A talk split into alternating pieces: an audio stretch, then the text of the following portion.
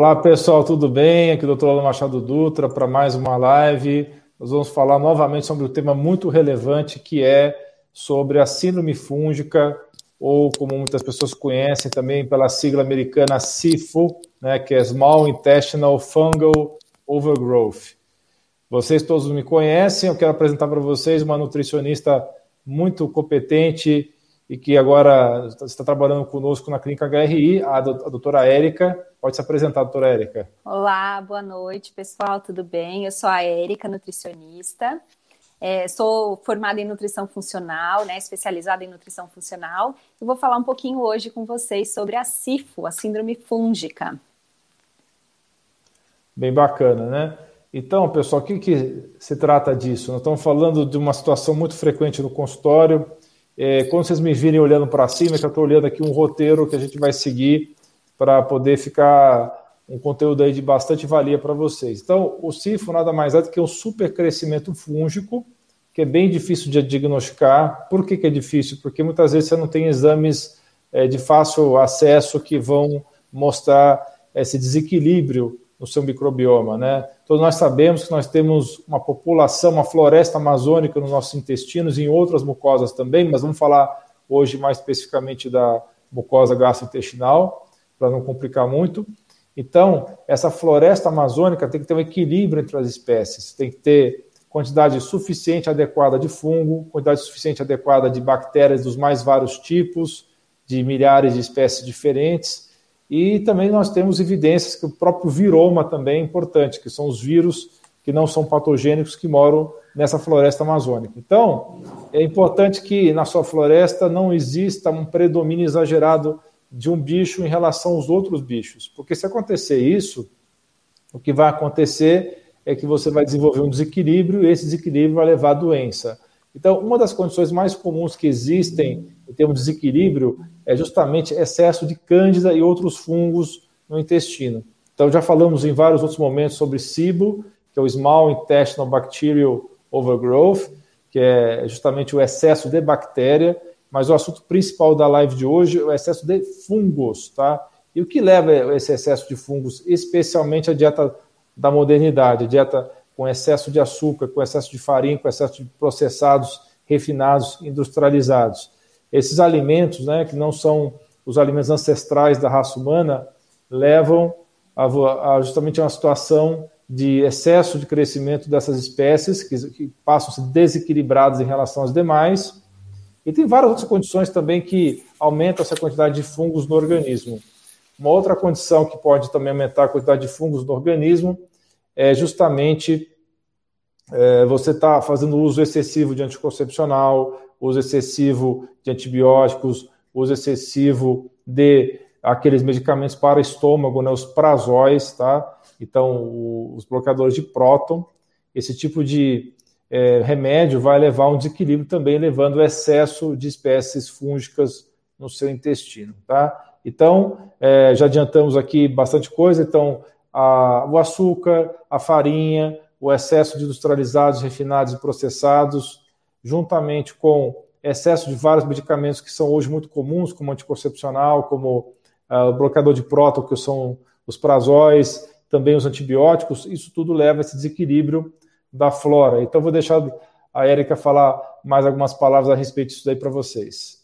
É, então, na verdade, a CIFO, ela está muito relacionada com uma desbiose, né, que é esse desequilíbrio da, da microbiota, e só que com a característica de um, de um supercrescimento fúngico. E aí, quando a gente vai falar de alimentação, ela pode estar tá muito ligada com intolerâncias alimentares, então intolerância à lactose, intolerância à frutose, intolerância ao glúten e também muito ligada é, a consumo direto e indireto de alimentos é, contaminados. Então, no consumo direto, seriam alimentos realmente contaminados é, com fungo. Então, por exemplo, é, alimentos é, que ficam é, armazenados por muito tempo, como as farinhas, as leguminosas, as castanhas, esses alimentos a granel, né, que ficam muito tempo é, nas lojas, enfim, e também o, alimentos que têm uma predisposição para o crescimento fúngico, como as frutas secas, por exemplo, né, que a gente vê um consumo bem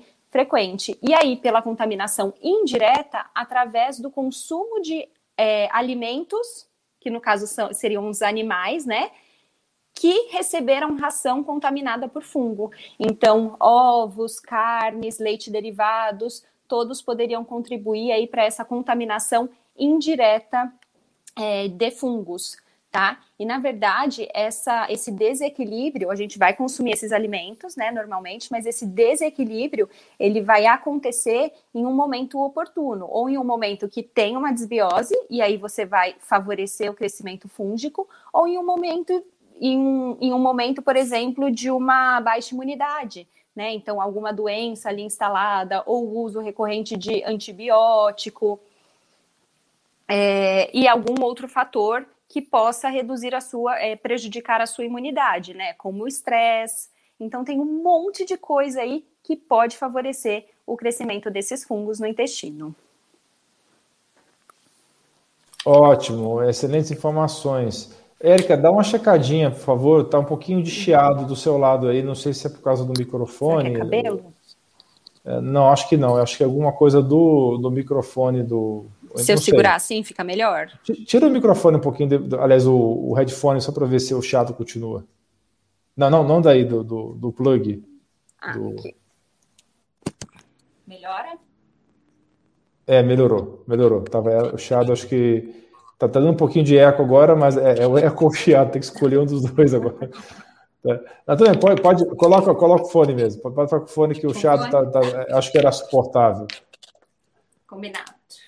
Muito bem, então aí a Érica muito bem acabou acrescentando mais informações importantes. Realmente tem vários alimentos que são tem uma tendência de mofar, né? Como ela falou, é, entre eles temos o amendoim, né? Algumas nozes e castanhas, né? Você tem também uhum.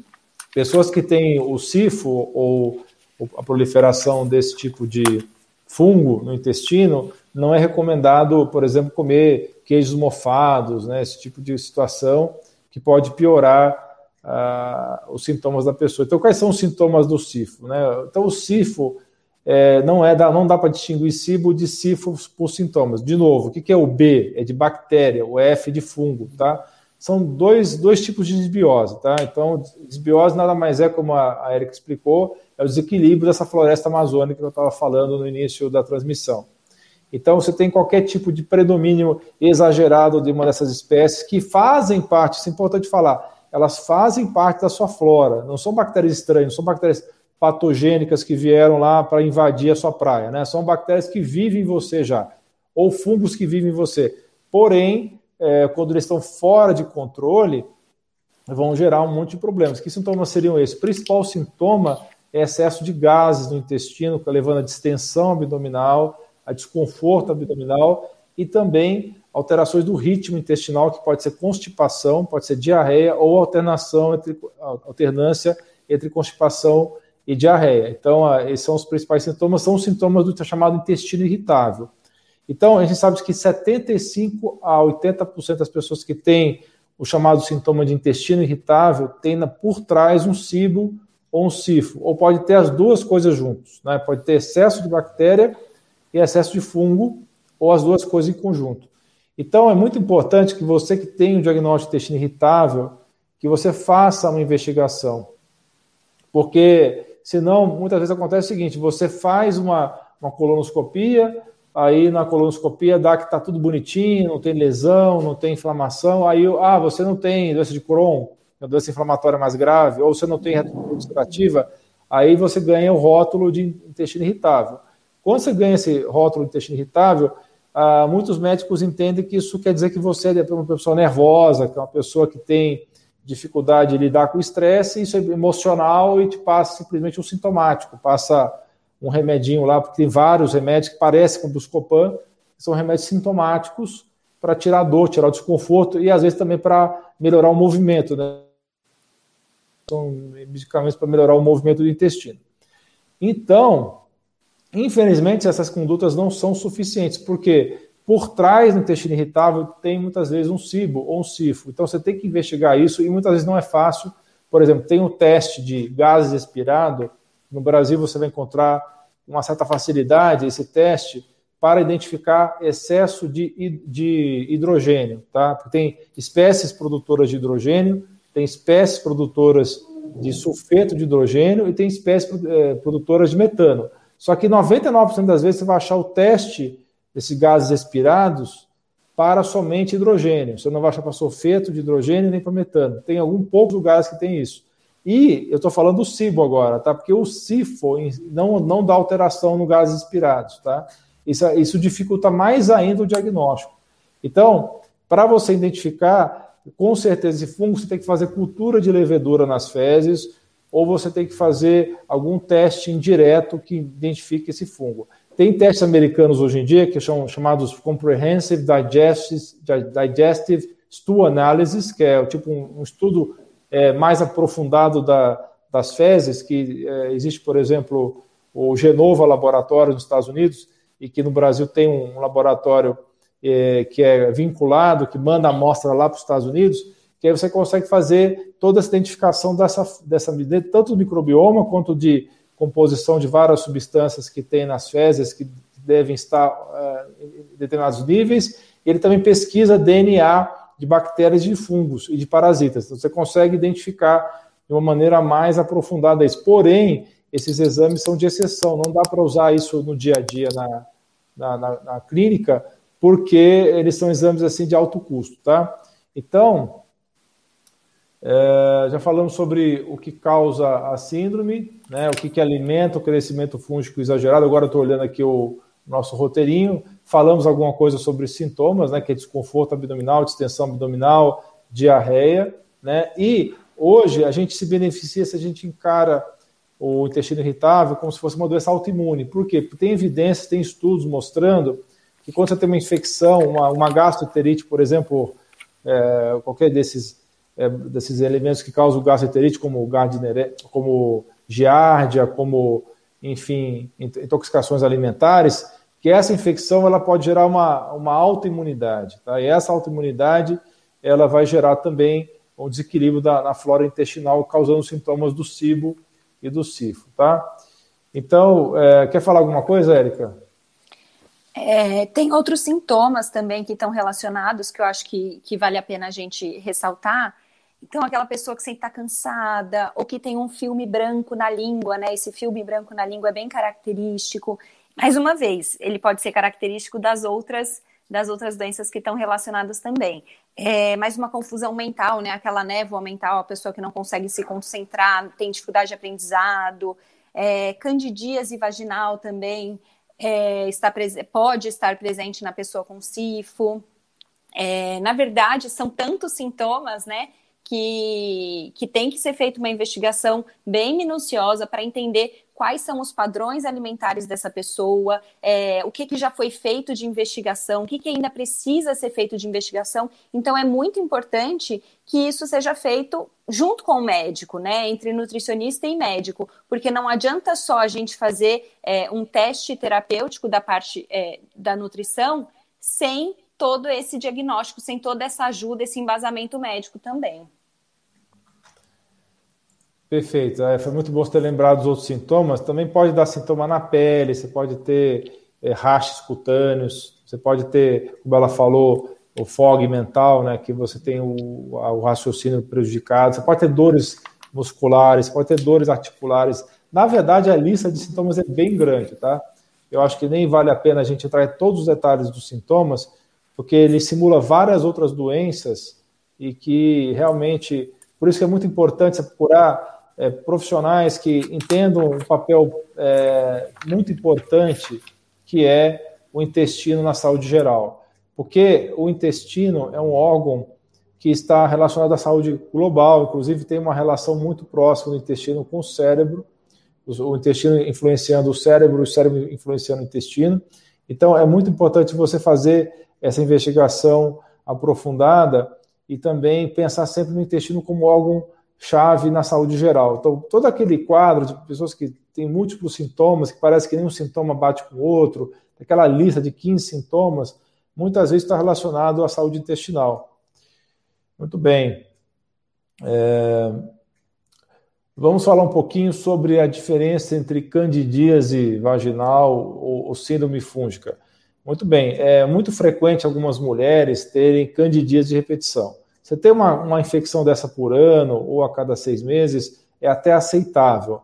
Mas você, como mulher, se você tiver é, corrimento vaginal o tempo todo, você é, vira e mexe, tem que tratar de novo isso daí, isso é um, é um sinal muito importante que deve ter algum tipo de reservatório no seu corpo com esse fungo que está aflorando, gerando essa recidiva dessas candidíases. Então é muito importante, se você tem candidíase vaginal de repetição, que você investigue a sua saúde intestinal, justamente porque tem uma relação muito próxima com a saúde do intestino.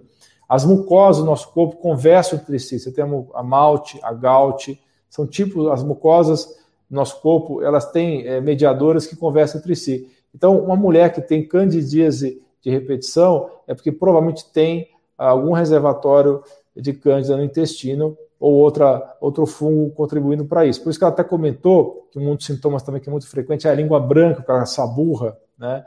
Essa língua saburra também é uma das outras manifestações desse excesso de fungo no organismo, né? Então, candidíase vaginal, é, aquela língua esbranquiçada com saburra, né? Às vezes a pessoa pode ter também sinusite de repetição e que pensa que essa sinusite é por conta de bactéria, e não, ela pode ser uma sinusite fúngica, também é uma outra situação também. Se você tem sinusite de repetição, tá, que é a inflamação dessas membranas que recobrem essa parte interna dos ossos aqui da face, que são ossos é, da face aerados, que tem ar dentro, e essa mucosa ela inflama, gerando a sinusite. Então, nem toda sinusite é bacteriana, muitas vezes ela pode ser uma sinusite fúngica, e que vai muito difícil diagnosticar, porque você não vai identificar essa, esse fungo na, nos exames de sangue, não vai identificar isso facilmente. Então tem que ser pensado nisso, é, com certeza, se você tem sinusite de repetição. Quer falar algumas palavrinhas aí? É, sim, né? Então tá muito relacionado.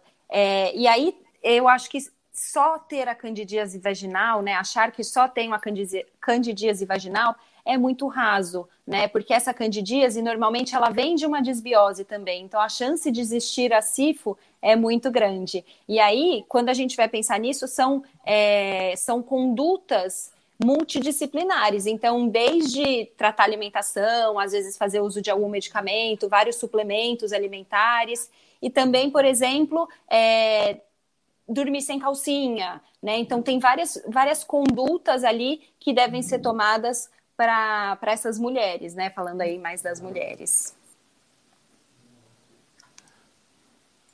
Muito bem.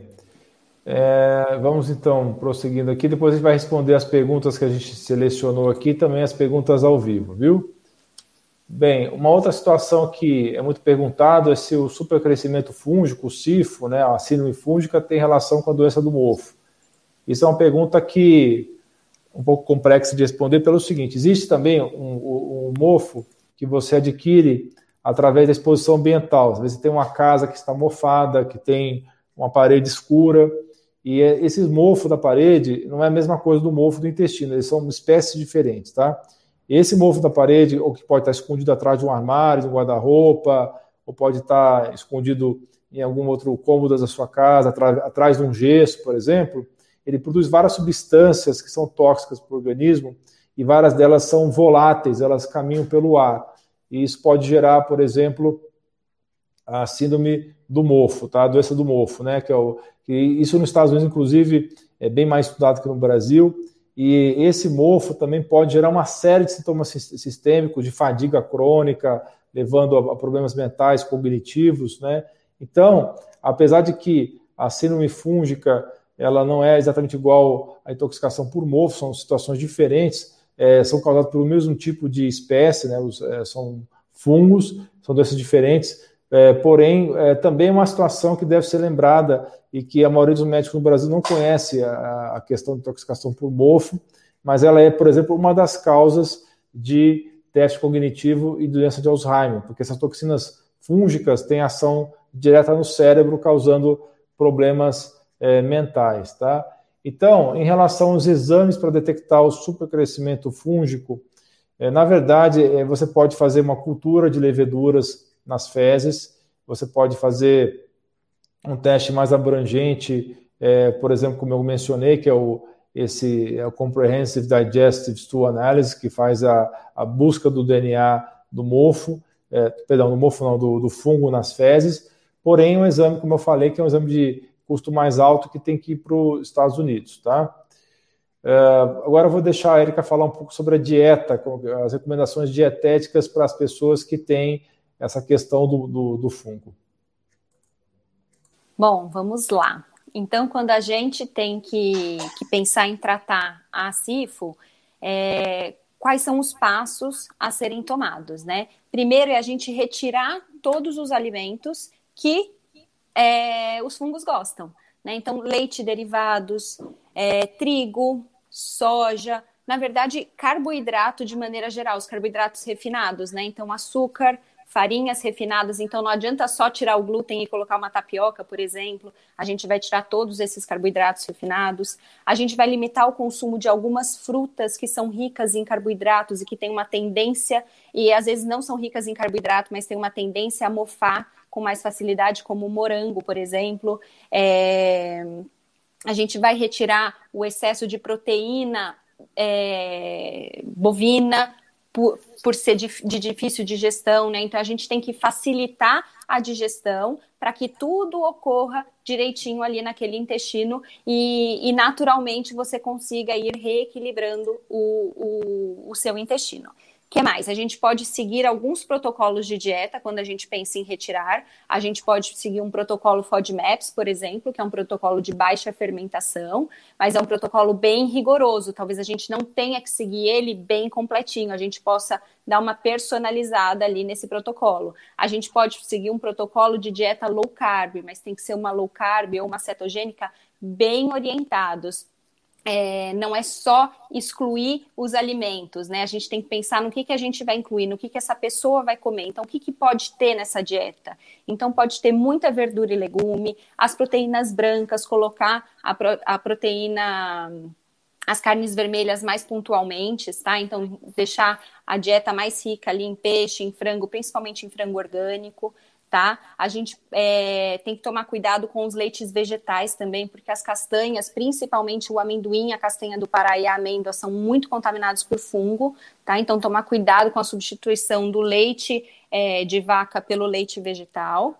É, que mais? Deixa eu pensar. E aí tem alguns alimentos que a gente pode incluir que vão ter uma ação muito legal e que a gente pode incluir na forma de alimento mesmo ou então na forma de suplementação. Na forma de alimento, a gente pode incluir no, no preparo dos alimentos cebola e alho, por exemplo, orégano, óleo de coco, uh, gengibre, tá? Então são alguns alimentos que a gente pode é, incluir ali nessa dieta para ajudar é, na redução desses sintomas. E aí a dieta ela vai ser voltada também para a sintomatologia desse paciente. Então, é, cada um vai, vai ter um tipo de sintoma, né? Nem, nem todo mundo vai apresentar todos os sintomas. E aí a gente vai tentar agir no que está mais crítico ali para aquela pessoa. Então, por exemplo, uma pessoa que que fermenta muito, que fica com, com uma distensão abdominal muito significativa, né? Que tem muita flatulência, talvez não seja interessante a gente entrar com as leguminosas, que é o grupo dos feijões, né?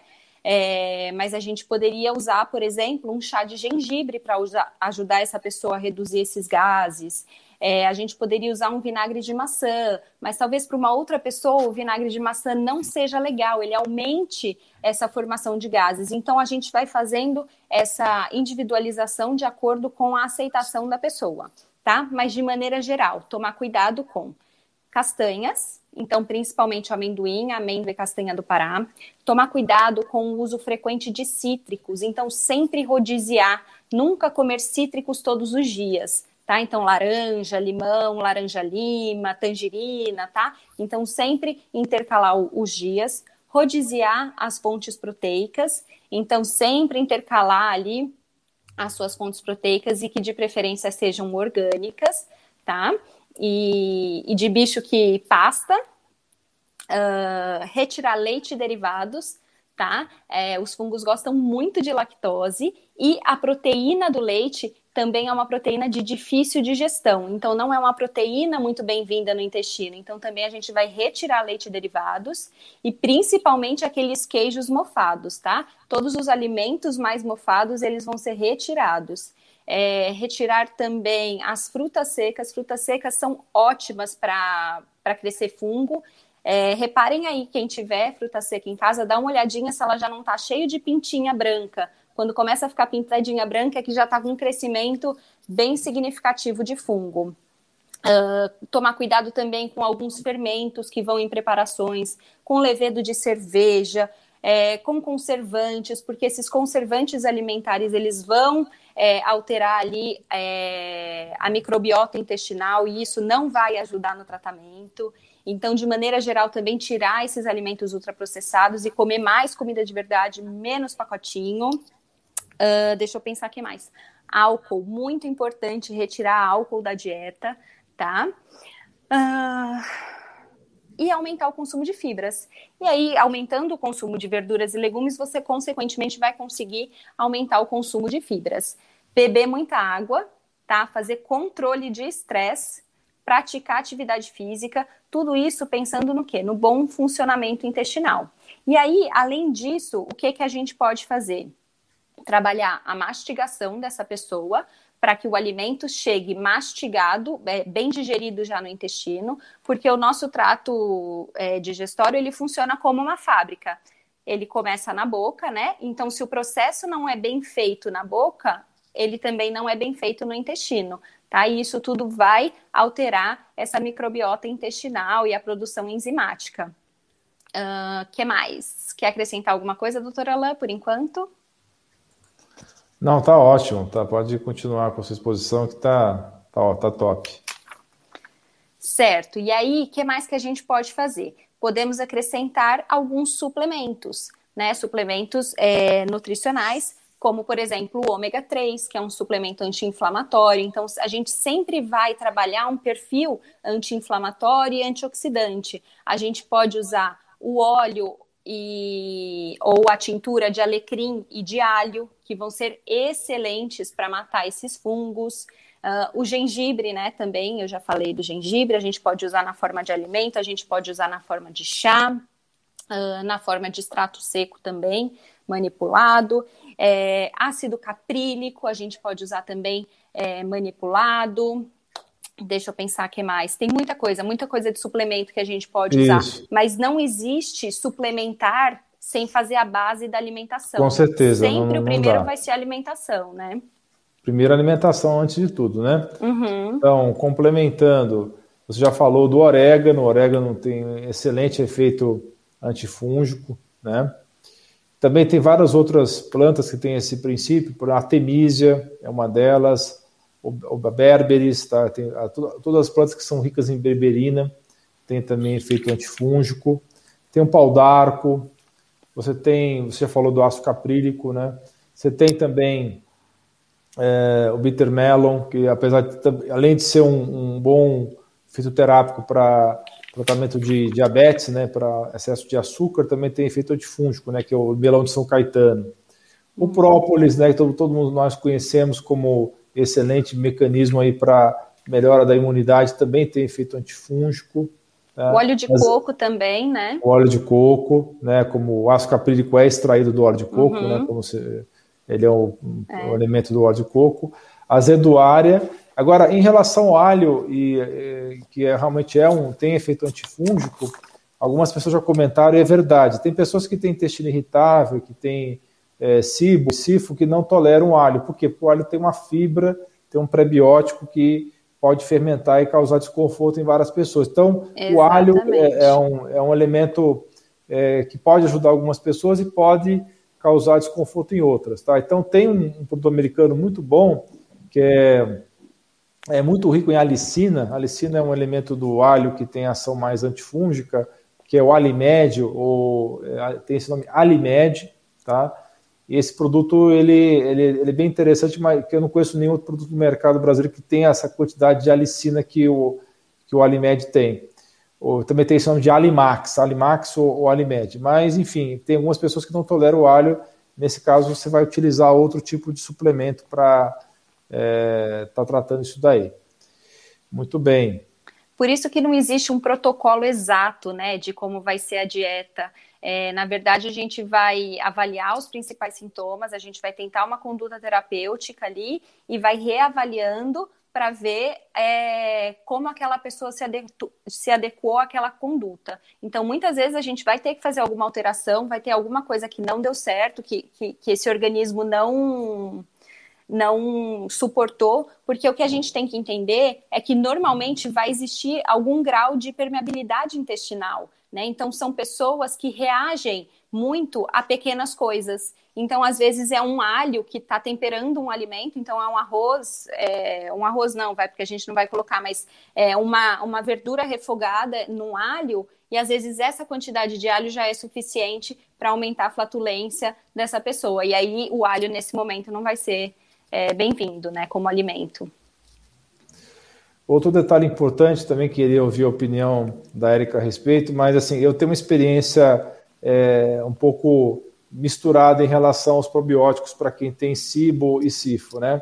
Enquanto que algumas pessoas respondem muito bem ao probiótico, outras é, se sentem piores, você vê, aumenta os gases, aumenta a distensão. Isso tem uma explicação. Na verdade, como a gente não tem ainda de rotina esses exames de microbioma intestinal, é, pode acontecer que aquele pool de, de lactobacilos ou de probióticos que essa pessoa está tomando, ela ainda é, não consiga é, equilibrar as coisas e de acordo com o perfil que aquela pessoa tem no intestino, e ela continua até gerando mais gases por conta de mais fermentação ainda é, pelo uso de probióticos. Então, existe um tipo específico de probiótico, chama-se SBO, ou Soil Based, que são probióticos diferentes, tá? Que são normalmente são é, bacilos, tá?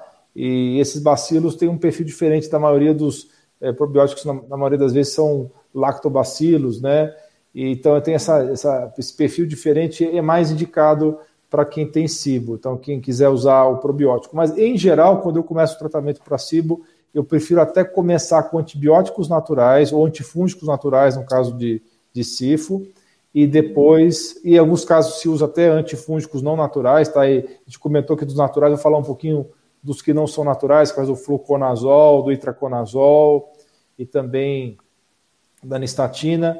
É, pode ter resistência bacteriana, desculpa, não bacteriana, mas fúngica, resistência fúngica a esses antifúngicos, especialmente esses que terminam em ol, né, como eu já falei, né? Então é importante ver caso a caso, tem pessoas que se adaptam mais aos fitoterápicos, tem pessoas que se adaptam melhor às, às drogas, tá? Eu já tive casos de muito sucesso com nistatina e outros casos que tiveram mais sucesso com o uso desses, desses nutracêuticos, né, dessas plantas, com ação antifúngica. Então é importante individualizar o tratamento, tá? Uh, é, você quer falar alguma coisa sobre probiótico?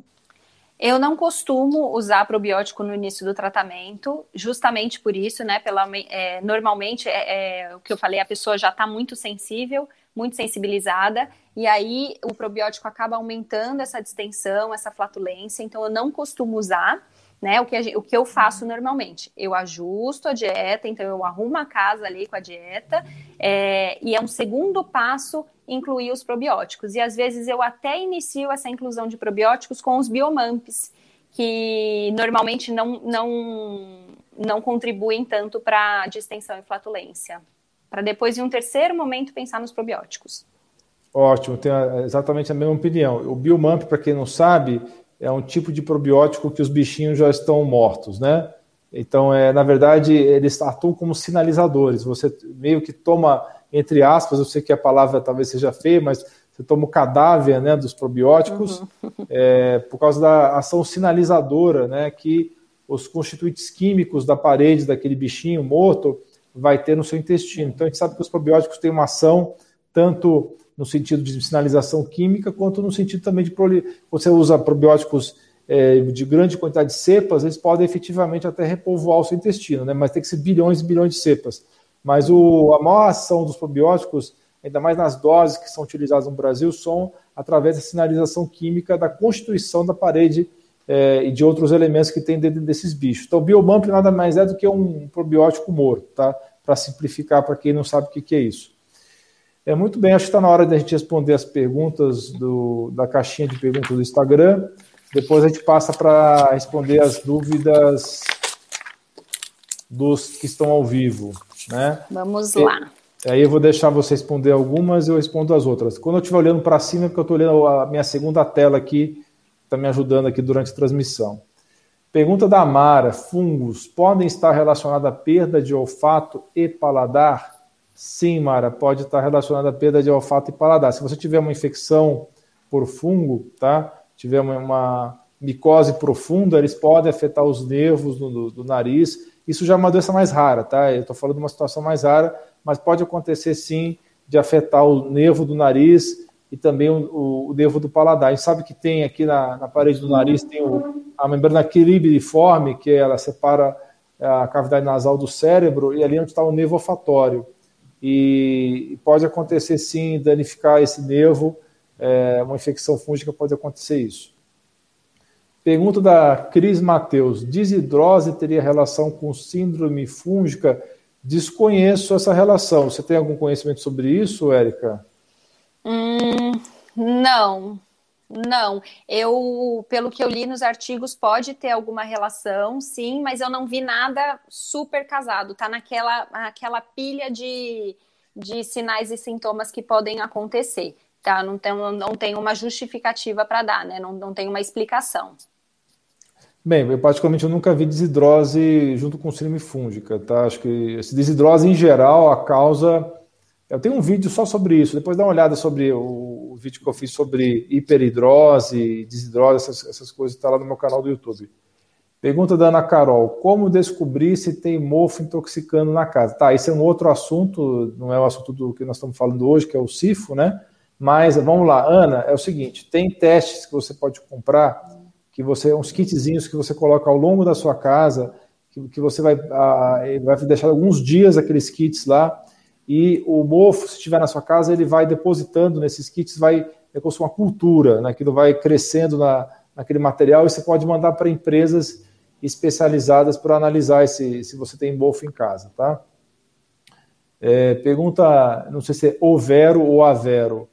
Cogumelos não são amigos para quem está nessa condição e queijos, temporariamente, vero, o cogumelo deve ser retirado, não é para sempre não. É, queijo também, especialmente os queijos curados, ou queijos antigos, aqueles queijos que têm é, mofo por cima, você deve temporariamente suspender. Mas vou deixar a Erika falar mais a respeito também. É isso mesmo. No comecinho aí da dieta, é uma dieta mais restrita, né? É necessário que essa dieta seja seguida direitinho, e aí os cogumelos e os queijos não vão ser muito bem-vindos, não. Mas não é uma condição permanente, tá? É uma condição temporária. Sim, porque nós sabemos, inclusive, que vários dos cogumelos são superalimentos, né? Tem muitos Sim. elementos é, excelentes para a saúde, mas nessa situação que nós estamos conversando do CIFO, tem que ser suspenso por um tempo. É, pergunta da Lacarol. Preciso me livrar de micose de unha que persiste há cinco anos. Tem relação com síndrome fúngica? Tem sim, Lacarol. A gente sabe que nós falamos mais de candidíase vaginal, falamos de língua com essa burra branca, mas quem tem micose de unha ou onicomicose tem a ver sim com proliferação de fungo no intestino.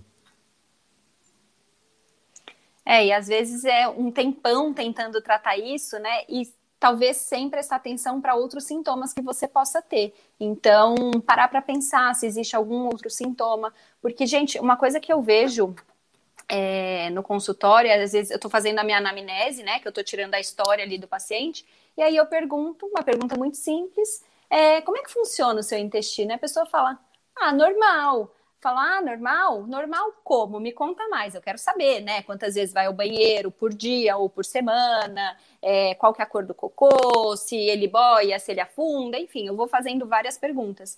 E aí tem pessoas que me respondem coisas e elas falam, nossa, mas isso não é normal? Foi a minha vida inteira assim, né? Então, pessoas que passam, sei lá, 10 dias sem, sem evacuar é, e aí elas acham que aquilo é normal porque a vida toda foi assim. Eu falo, não, peraí, veja bem. É, então, na verdade, eu acho que avaliar e ver se não existe algum outro sintoma que possa estar acontecendo aí e que possa estar favorecendo essa micose. Porque às vezes você está tratando topicamente ali, só que tem um sistema todo desequilibrado. Então, precisa talvez tratar todo esse sistema para melhorar a unha.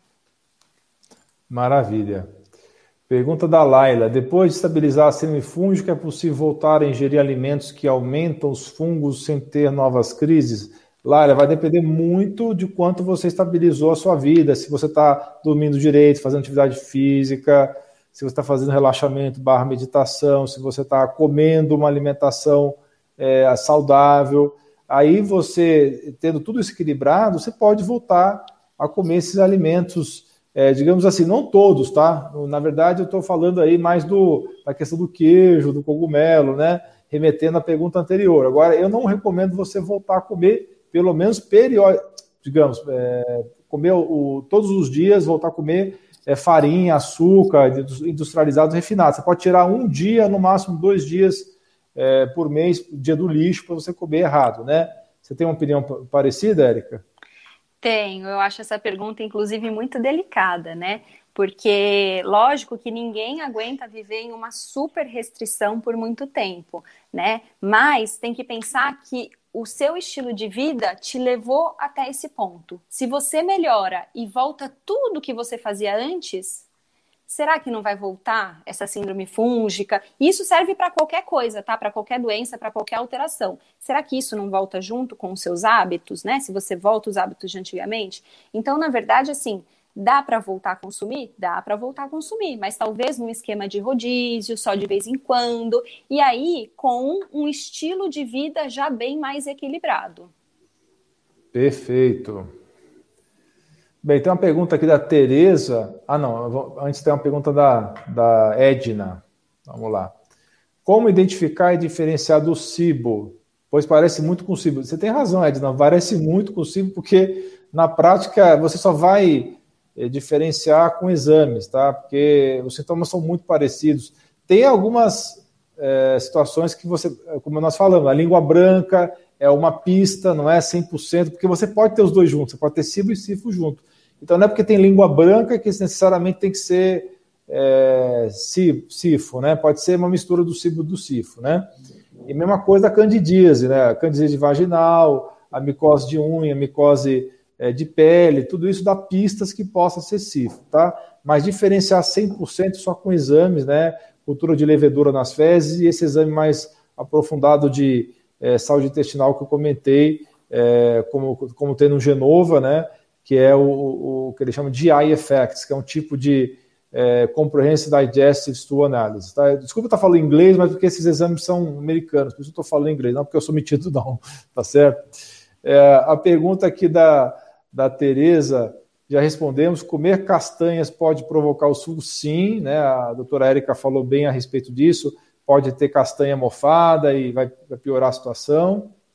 A pergunta da Geise: como fazer a desintoxicação do mofo? Clorela é boa para isso? Eu vou responder essa porque, novamente, o mofo não é o que nós estamos falando hoje. Nós estamos falando de sifo ou síndrome fúngica.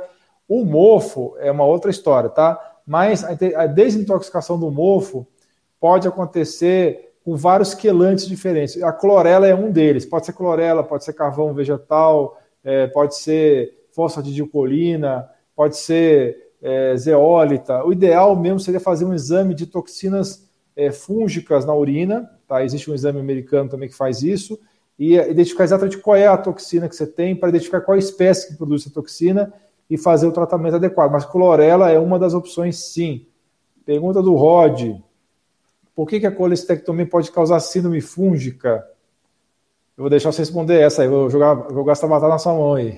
Na colicistectomia é, é retirada é, da vesícula. trava-língua essa, né? É, é, é retirada é, da vesícula. Isso. E, na verdade, o que vai acontecer é que não vai ter a maturação da bile. Então, você vai receber uma bile ali imatura. Então, na verdade, você vai alterar a digestão um pouquinho, né? Principalmente no início, depois isso é regulado. Você pode alterar um pouquinho a digestão dos alimentos e isso pode levar a uma desbiose que pode levar a uma cifo, tá? Na minha avaliação. Gostei da sua resposta aí, firme, é, é bem bacana, realmente estou satisfeito com a sua resposta. Bem, pergunta da Rita, quanto tempo demora o tratamento para síndrome fúngica? Muito variado, Rita, pode variar três meses, seis meses, um ano, dois anos, vai depender muito se você vai aderir às mudanças de alimentação, de estilo de vida, a sua resposta às medicações, se você responde mais a, aos fitoterápicos ou, as medicações, as, uh, mais convencionais, e isso é uma coisa realmente muito frustrante, tá? Porque é, é um dos desafios maiores que tem dentro da minha é, prática, é tratar essas condições, porque às vezes uma pessoa está tão presa à sua os seus hábitos, né? E tem muita dificuldade de largar os hábitos e isso atrapalha bastante o tratamento. Então, é uma das coisas mais difíceis que eu encontro no consultório no dia a dia de tratar, porque às vezes pode demorar anos para melhorar disso. É, mas vai demorar pelo menos três meses, né? Não existe nenhuma intervenção tão imediata que você, você às vezes até sente uma melhora, mas não dá tempo de reestruturar, não dá tempo de reequilibrar em menos de três meses. Então, pelo menos três meses. Muito bem. A última pergunta aqui do, das perguntas do, da caixinha, depois a gente vai responder as perguntas ao vivo, é da Iris Diana. O supercrescimento fúngico tem relação com altos níveis de estresse? Tem tudo a ver, porque é, quando você está estressado, você desregula o cortisol, quando você desregula o cortisol, você aumenta a sua chance de desenvolver é, aumento de crescimento de bactérias ou fungos no seu intestino. Tá? Então, tem uma relação direta entre estresse e supercrescimento fúngico, sim. Bem, vamos lá. Então vamos ver se tem pergunta aqui no YouTube da Mônica. Deixa eu até colocar na tela. Ah, não vou colocar na tela aqui, não, por causa do Instagram, que vai ficar estranho no Instagram. É, pergunta dela: Meu filho tem fungo na unha e na pele. A médica passou itraconazol, mas eu não quero que ele tome esse medicamento. Tem algum outro natural? Já falamos aqui do, na live, né, Érica? Quer recapitular, pra, quer recapitular aí para a Mônica? É, alho, orégano, óleo de coco, às vezes até uso tópico, né? Pode ajudar bastante. Uh, ômega 3, melhorar a alimentação dele de uma maneira geral, evitar que ele, esse, esse ambiente que está com o fungo fique é, úmido, né? Então, não sei, aí, enfim, higienizar direitinho, deixar bem sequinho, não deixar com curativo, né? Que fica é, às vezes úmido é, retirar excesso de lácteos, uh, farinhas, né? Então, todos os, os, os, carboidratos refinados, açúcar, farinha, mel, tá? Todos os tipos de açúcar, açúcar de coco, açúcar mascavo, açúcar demerara, enfim, todos os tipos de mel. As castanhas, principalmente amendoim, amêndoa e castanha do Pará. Perfeito, né? Pau d'arco também, como Isso. eu falei, berberis, é, que mais? É, bitter melon, né, o melão de São Caetano, extrato de orégano, essas coisas todas aí, própolis, tá? Essas coisas. Aí. Ah, unha de gato também é uma, é uma, tem ação antifúngica, né, que é um cária tomentosa, tem vários aí. A Camila Luiza no YouTube está pedindo para a gente fale mais sobre candida de repetição, para quem, mesmo com alimentação sem açúcar e sem lactose, fazendo suplementação e deixando a área ventilada não passa. Camila, você pode experimentar, por exemplo, usar, é, por exemplo, um OB com óleo de coco ou com iogurte natural, tá certo? Usar um tampão vaginal com iogurte natural, várias noites seguidas, ou usar também o óleo de coco, também o ozônio você pode utilizar também localmente. São todas as é, opções que você pode estar experimentando, tá? Além das medidas que nós comentamos aqui na transmissão. Uh, Esther perguntou, Esther Flores, boa noite. Gostaria de saber sobre o uso do alho. Esse alho não pode, pode ficar preparado, não oxida, ou tem que ser preparado na hora para ser mais eficaz? Essa é contigo, Érica. É, bom, o alho, se você for usar in natura, o ideal é que você use na hora, até porque se ele ficar, a gente quando for guardar o alho na geladeira também, não deixar, não guardar ele molhado, tá? Ele bem sequinho para ele não mofar. E aí você pode fazer o óleo de alho ou uma conserva de alho, tá? São duas opções aí para ele durar mais tempo e você poder usar ele sem que ele esteja oxidado, mofado, enfim. Perfeito. Vamos lá. Tem algumas perguntas aqui, pessoal, que eu não vou responder, que é assuntos totalmente alheios ao que nós estamos conversando hoje, tá? Só para a gente ficar bem objetivo no assunto de hoje, tá? É... Obrigado pelos comentários gentis de todos que estão agradecendo, para a Nádia e para todos os demais que estão falando palavras bacanas para a gente aqui. Uh, daqui a pouco eu vou para as perguntas do Instagram também ao vivo, viu? Porque aquelas perguntas que nós respondemos pouco antes era do da caixinha de perguntas do Instagram. Alguns comentários aqui. A pergunta da Marilda: somente a colonoscopia mostra a permeabilidade do intestino? Não, Marilda, tem que fazer um exame chamado zonulina, tá? Que é um exame é, que poucos lugares fazem, que vai mostrar se seu intestino está hiperpermeável, tá? Infelizmente, a colonoscopia não tem é, sensibilidade para isso. Uh, o comentário da Viva aqui: açúcar e farinhas refinadas são veneno. Infelizmente são, o que eu posso fazer, né? Pode ser gostoso, mas é veneno. Uh, Mônica pergunta: Doutor, o Lugol serve para fungo passando e tomando? Sim, pode servir, mas tome cuidado, Mônica, se você não tem doença de Hashimoto. É muito frequente entre as mulheres. Eu não recomendo o uso de Lugol é, para quem tem Hashimoto, porque em um terço dos casos pode piorar a inflamação, mesmo utilizando o selênio, tá? Uh, obrigado pelos comentários, Marli Silva. Maria Amélia, doutor, e as micoses no pescoço e as costas, chamado pano branco, que sempre voltam, é um outro tipo de infecção fúngica, não é o que nós estamos falando aqui nessa transmissão, que é sobre síndrome fúngica, mas pode ter relação sim. Pode ser que, se você está tendo de repetição essas micoses, pode ser que seja por conta de excesso de fungo no intestino, ok? Mas, em geral, é fácil de tratar isso, Maria Amélia. Qualquer creme com cetoconazol é, tópico pode estar tá tratando essas micoses chamada pano branco. Não é difícil tratar isso, não. É bem mais fácil tratar isso do que tratar micose de unha. O uh, que mais? A comentário da Jussara. Doutor, no ano passado assisti seu vídeo sobre desbiose, passei a fazer dieta, retirei o glúten, leite e açúcar. Parabéns, Jussara. Obrigado por ter ajudado. Mas eu fico grato por ter ajudado. É, Irani, me curei com ozônio e sem, sem porcaritos, né? Deve ser os salgadinhos que ela está falando, né? Não consumia amendoim. Chegando e dando os parabéns. Obrigado, Irani. Esther, tomo comprimidos de levete de cerveja. É bom suspender? É, se você tiver bem no início do tratamento, é uma boa ideia suspender sim, viu? É, ele pode aumentar a proliferação fúngica. Então, no início, o ideal é suspender, e aí mais para frente, talvez seja uma possibilidade. É, inclusive, o leite de cerveja é uma excelente fonte de vitaminas do complexo B e outros nutrientes. Né? Depois que você uhum. melhorar, você pode voltar tranquilamente para o levedo, se o resto estiver equilibrado. Uh...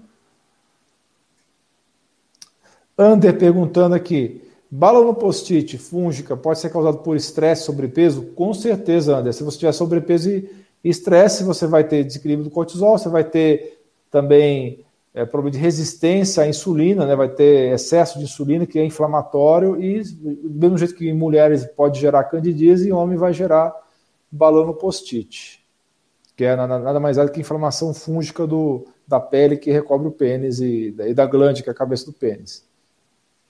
Uh, obrigado pelos comentários, Nina. Francisca pergunta: é verdade que síndrome fúngica tem relação com câncer? Qualquer infe infecção crônica, Francisca, pode provocar inflamação crônica. Inflamação crônica pode ser uma causa de câncer, sim. Não é uma coisa imediata, tá? Tem alguns, algumas toxinas fúngicas que são cancerígenas, tá? Então, se você tiver o um contato assim com uma toxina fúngica numa dose muito alta, pode acontecer de você gerar um câncer também, mas aí já é uma situação mais rara, tá?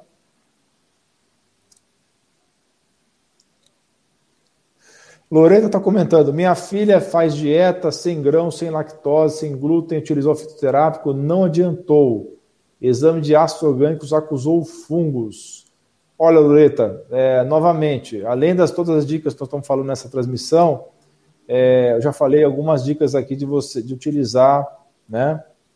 É, ozônio, usar é, também é, iogurte natural, e são outras medidas que você pode estar pensando em utilizar, tá ok? Eu não sei se você está falando de candidíase ou está falando de síndrome fúngica em geral. Mas sim, não desista, viu, Loreta? Às vezes é uma questão de tempo, às vezes não, não, não ajustou tudo, tem que ver se, se o estresse está sob controle, se ela está dormindo bem, tá? E, então, isso daí é uma coisa que tem que ser abordada, não desista do tratamento. Quer acrescentar alguma coisa, Érica?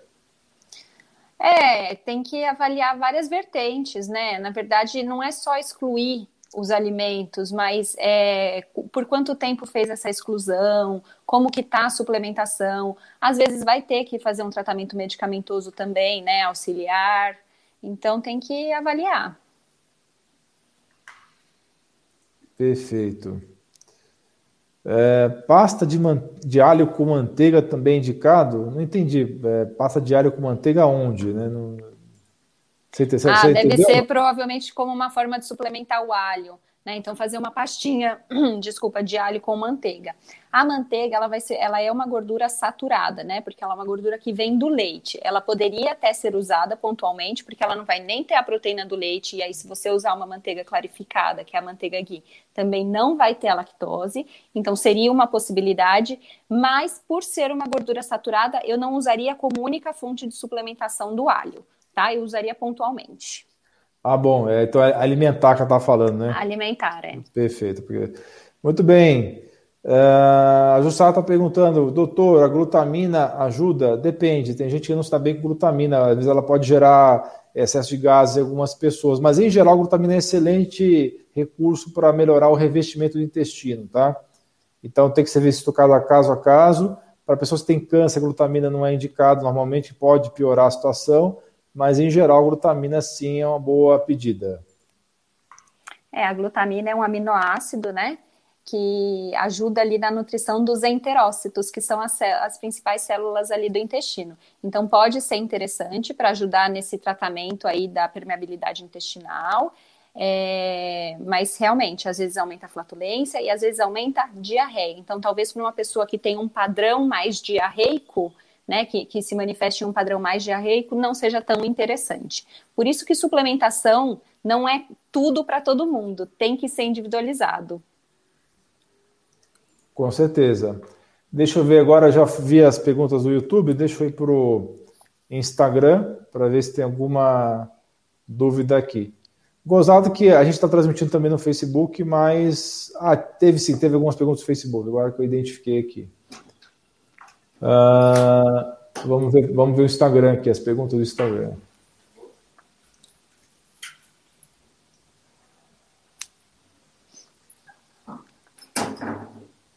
Obrigado pelo comentário de Baby, eu acho que é assim que fala.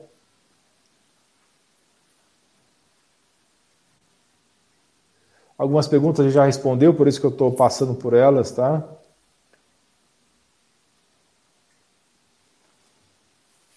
Márcio falando que eu sou um dos poucos médicos que fala das doenças causadas pelo mofo.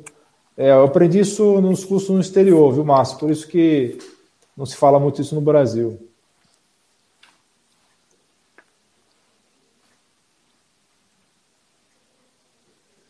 Bem, a gente está quase chegando no final da transmissão, está dando praticamente uma hora de transmissão.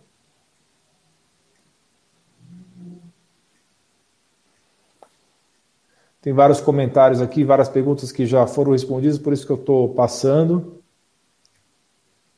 Ah, tem uma pergunta sobre tapioca aqui. Está perguntando se tapioca é refinado, né? Qual é a sua opinião sobre tapioca nesse contexto de síndrome fúngica, Érica? A tapioca é um derivado da mandioca, tá? É uma goma extraída da mandioca, é refinado sim. Então, tudo que tem o potencial de aumentar a glicemia com facilidade vai entrar aí na lista como refinado. A tapioca é um refinado sim. Tem um comentário aqui da Nádia: gengibre aumenta a pressão. Olha, Nádia, na maior parte das vezes não aumenta a pressão, tá? Isso é uma coisa que eu escuto sempre, virou um mantra, mas que na verdade, na maior parte das vezes, o, o gengibre não tem essa propriedade, tá? O gengibre é um dos alimentos mais saudáveis que existe, obviamente tem que ser individualizado para cada caso. Uh... Ah, tem uma pergunta interessante aqui do Márcio, tá? Vou deixar você responder aqui. É, os fungos morrem no cozimento? As toxinas são destruídas?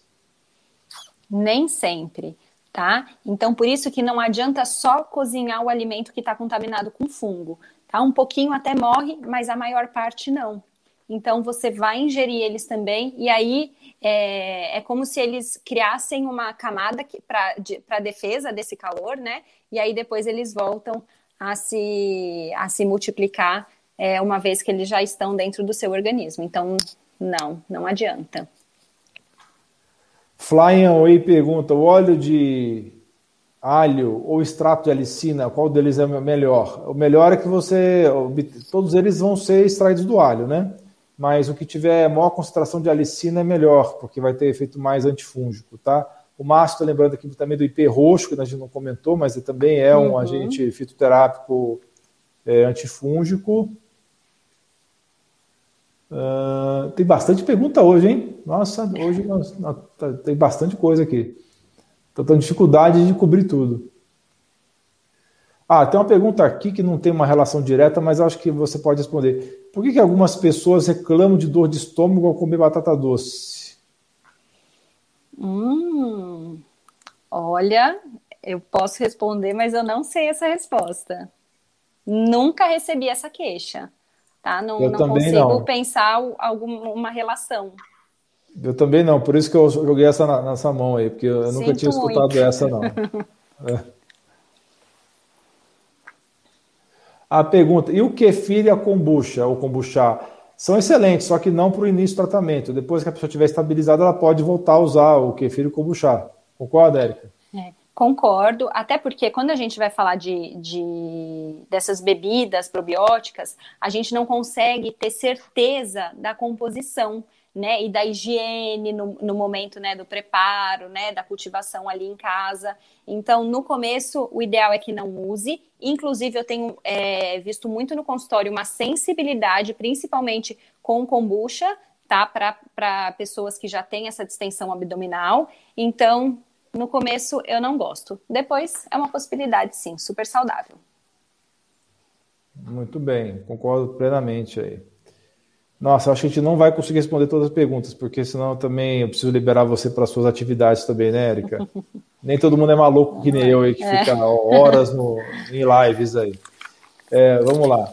Uh, Érica está dizendo: tenho efeitos muito ruins com antifúngicos. Seria por conta das toxinas eliminadas? Pode sim ser uma reação de Rushheimer, tá? Que quando você está tratando e mata os bichinhos, eles se defendem, produzindo mais toxinas ainda e pode passar muito mal nesse processo. Então, se você é uma pessoa particularmente sensível, vale a pena você fazer bem aos pouquinhos, aumentando a, a dose aos pouquinhos, para você não ter essa reação de cura ou reação de Rushheimer. Tá? É, muitas vezes existe no início do tratamento até um. Principalmente, eu vejo principalmente para quem tem distensão e flatulência, um aumento dessa distensão, dessa flatulência, normalmente nos 15 primeiros dias, mas depois a tendência é melhorar. Então, insistam no tratamento. E façam ajustes se necessário, de acordo com a situação. Sim. Reduzir a dose do, do produto temporariamente para você se adaptar, depois vai subindo aos pouquinhos. Érica pergunta: tontura e coceira nos ouvidos pode ser sifo? Olha, coceira nos ouvidos, sim, pode ser um sintoma de sifo. Tontura, também dentro do contexto de fog, né, de névoa mental, pode ser sim. Uh, Luzinete, a Ivete, não posso nem falar o nome desse remédio aqui, porque temos problemas nas redes aí. A Ivete, tá? É, resolve ou ajuda em micose e mofo? Olha, não é um tratamento habitual para é, tem alguns estudos mostrando que a Ivetes tem ação antifúngica? Tem, mas ela nunca foi liberada para essa finalidade. Tá? A gente está usando a Ivete para o atual bicho, né? Por conta de ser uma emergência pública de saúde e ela tem efeito sem dúvida. Agora, eu não utilizaria a Ivete como uma, uma primeira opção para tratamento de micose e mofo, tá? Uh...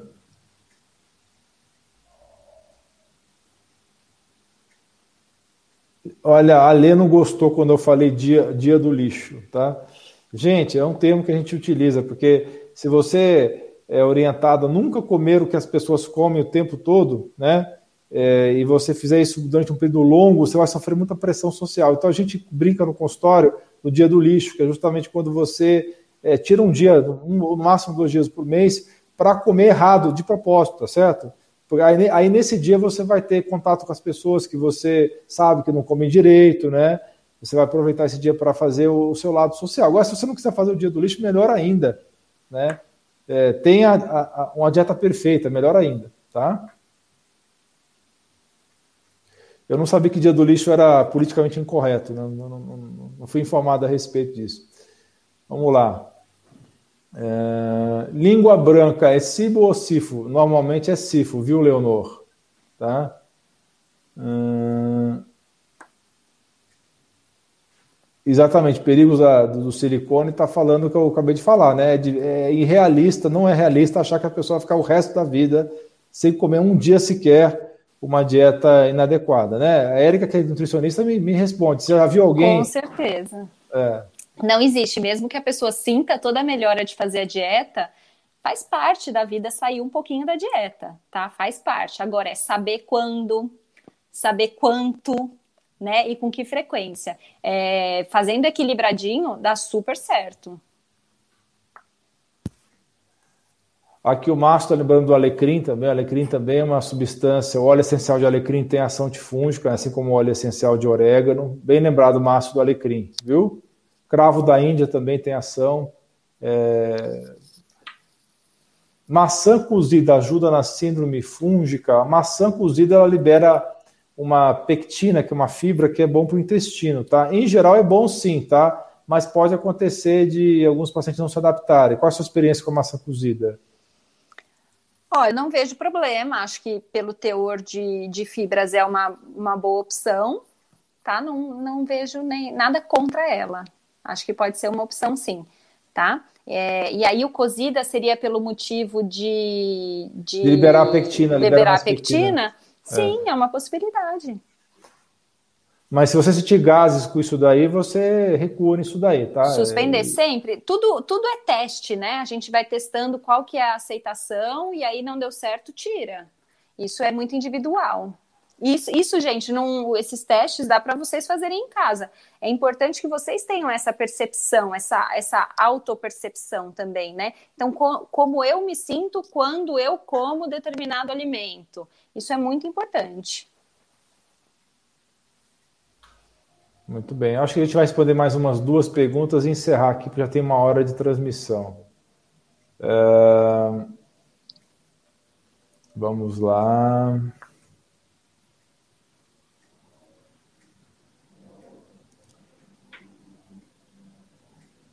Óleo de melaleuca, ajuda? Ajuda sim. Melaleuca também tem ação antifúngica, viu? Ah... Até para uso tópico, né? Quem tem a micose na unha tal, a melaleuca é maravilhosa. Super, super bom. Gosto muito do óleo de melaleuca.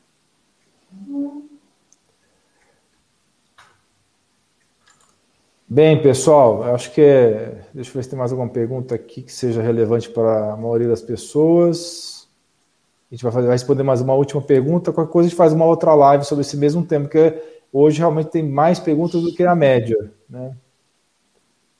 Mas muita coisa que vocês estão perguntando, vocês podem pesquisar no meu canal do YouTube, tá? Tem muito material lá, já tem quase 700 vídeos lá.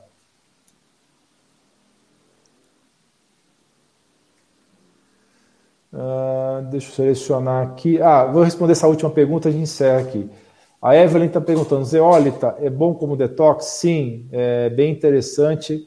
O único problema do zeólita é que pode tirar outros minerais importantes do seu organismo, tá? Pode tirar cálcio, pode tirar magnésio, pode tirar é, cobre, zinco. Então tome cuidado, não use zeólita ininterruptamente.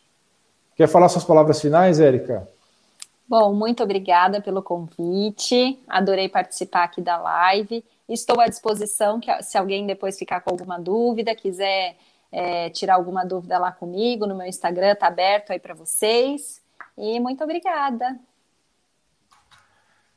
Gostei muito da sua participação, viu, Érica? Gostei muito do seu modo de se expressar, da, das suas informações, bem bacana, viu? Parabéns aí. Certamente você vai participar de várias outras lives aqui com a gente, tá? E Estou respondendo. Obrigado. E respondendo à pergunta eterna, né, que não quer calar, vai ficar gravado, doutor? Vai ficar gravado? Eu acho que eu vou escutar essa pergunta até o fim dos meus dias, entendeu? Vai ficar gravado, vai ficar gravado. Não, fique tranquilo, a não ser que o, o, o, o, chefe do YouTube manda tirar, né? Mas se não mandar tirar, vai ficar no Instagram. Se mandar tirar do Instagram, eu coloco no Rumble, eu dou um jeito, mas vai ficar gravado. Fiquem tranquilos, tá? Muito obrigado, pessoal, pela sua participação. Foi um prazer falar com vocês. E É, nos, acompanhe o material aqui no, no, YouTube, acompanhe o material no Instagram e é, certamente vamos teremos mais lives sobre esse assunto, porque foi um assunto que foi muito perguntado aqui. Então tá. Tchau, tchau, pessoal. Tchau, tchau, gente. Muito obrigada. Boa noite para todo mundo e até mais. Não se esqueça de dar um joinha nesse vídeo, compartilhar com seus amigos e familiares e clicar em inscrever-se para que você e sua família atinjam excelência em saúde. Você é fera! Um grande abraço e um beijo no seu coração.